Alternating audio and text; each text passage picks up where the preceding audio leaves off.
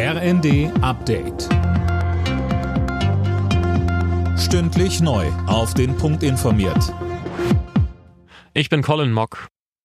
Der Dauerregen hat die Hochwasserlage in weiten Teilen Deutschlands verschärft. Im Einzugsbereich der Mittelgebirge gibt es bereits Überschwemmungen. Einzelheiten von Finn Riebesell. In Sachsen-Anhalt und Niedersachsen führen alle Bäche und Flüsse aus dem Harz Hochwasser. Die Talsperren sind voll und müssen teilweise abgelassen werden. Im Weserbergland hat die Weser in allen betroffenen Bundesländern die höchste Warnstufe erreicht. Entlang des Erzgebirges haben Sachsen und Thüringen mit hohen Wasserständen zu kämpfen. Erste Orte melden bereits Überflutungen. Eine Entspannung über die Feiertage wird nicht erwartet.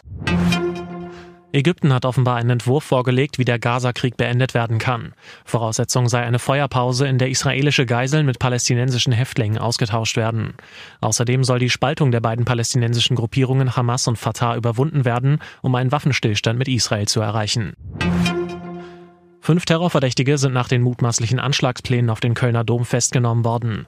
Vier davon in Wien, das teilte das österreichische Innenministerium mit. Laura König berichtet. Auch in Wien und Madrid hat es Hinweise auf mögliche Anschlagsplanung gegeben. Berichten zufolge führt die zu einem Ableger des IS. Wir nehmen die islamistische Terrorgefahr sehr ernst und sind äußerst wachsam, sagte Bundesinnenministerin Faeser den Funke Zeitung. Sie sagte aber auch, wir alle lieben unsere weihnachtlichen Traditionen und lassen uns nicht einschüchtern oder an unserer Lebensweise einschränken. Bundespräsident Frank-Walter Steinmeier ruft die Menschen in Deutschland auf, die Hoffnung auf Frieden nicht aufzugeben und dafür als Gesellschaft zusammenzurücken.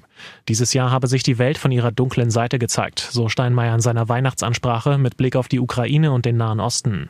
Alle hätten Sehnsucht nach einer friedlicheren Welt, auch er selbst. Und Steinmeier findet, wir dürfen sie nie aufgeben.